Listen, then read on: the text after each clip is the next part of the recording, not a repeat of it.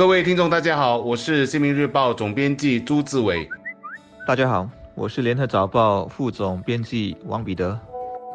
星期天晚上的国庆群众大会，总理说了很多严肃的话题，有一个话题肯定会引起很多人的注意，那就是新加坡人应该像看待我国的国防防务一样来看待气候的变化课题。因为在未来的五十年到一百年内，新加坡作为一个海岛，我们的海平面会上升，而且上升可能多达一公尺。总理也在群众大会上提出了非常务实的解决方法，把如何应对气候变化放到国庆群众大会上来，可见这个议题的分量和重要性。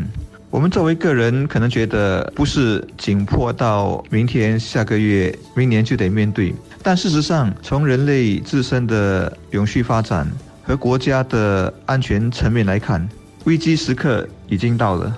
我们最近看到印尼佐科总统宣布他们的新财政年预算，一则醒目的相关新闻是说他们打算迁都了。为什么？因为耶加达的路程问题很严重。这个巨无霸都会很多的面积其实在海平面以下，而且每年都在下沉，而今后海平面肯定是要上升的，大面积沉没是必定要发生。灾难要来了怎么办呢？他们是一个大国，另外选一个地方定为首都就可以了。泰国的曼谷、菲律宾的马尼拉也是每天在呈现。那么这几年我们也开始啊听到他们谈很多迁都的这个概念。我举这些例子是要对照，我们是一个小国，面对气候变化，我们没有这种方便的选项。海平面上升，它直接威胁到的是我们的生存空间，我们是无处可躲的。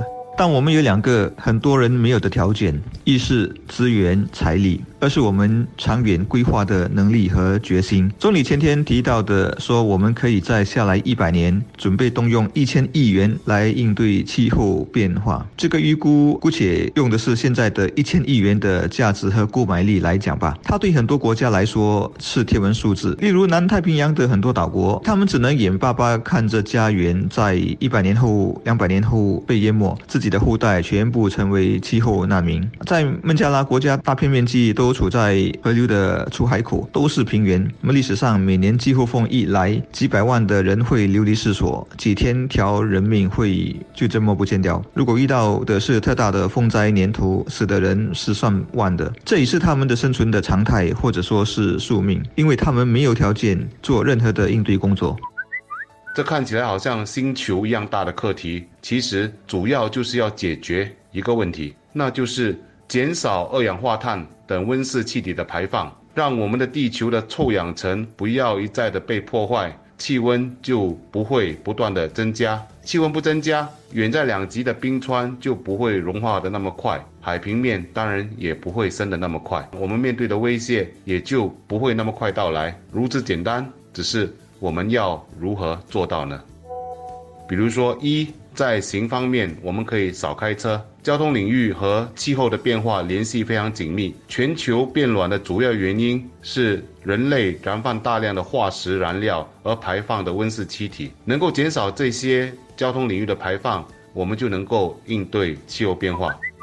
二，在住方面，我们也可以少开冷气，尽量多的使用风扇。还有就是，当我们在为家中选购电器时，尽量选择节能性的。在自然光线充足的时候，也可以尽量不开灯，节能减排。还有一个最大的好处就是减少我们的电费，帮我们省钱。三，在用度方面，我们也可以践行勤俭节约的理念，比如说出外买东西，尽量不用塑料袋。养成带环保袋的习惯，在外用餐或者打包的时候，可以要求小贩朋友不要给塑料用具。个人的穿用尽量做到久穿才换，因为服装在生产、加工和运输的过程中是要消耗大量的能源的。而且就有研究显示，在保证生活需要的前提下，我们每人每年如果能够少买一件不必要的衣服，就可以相应减排六点四千克，算起来还真是不少哦。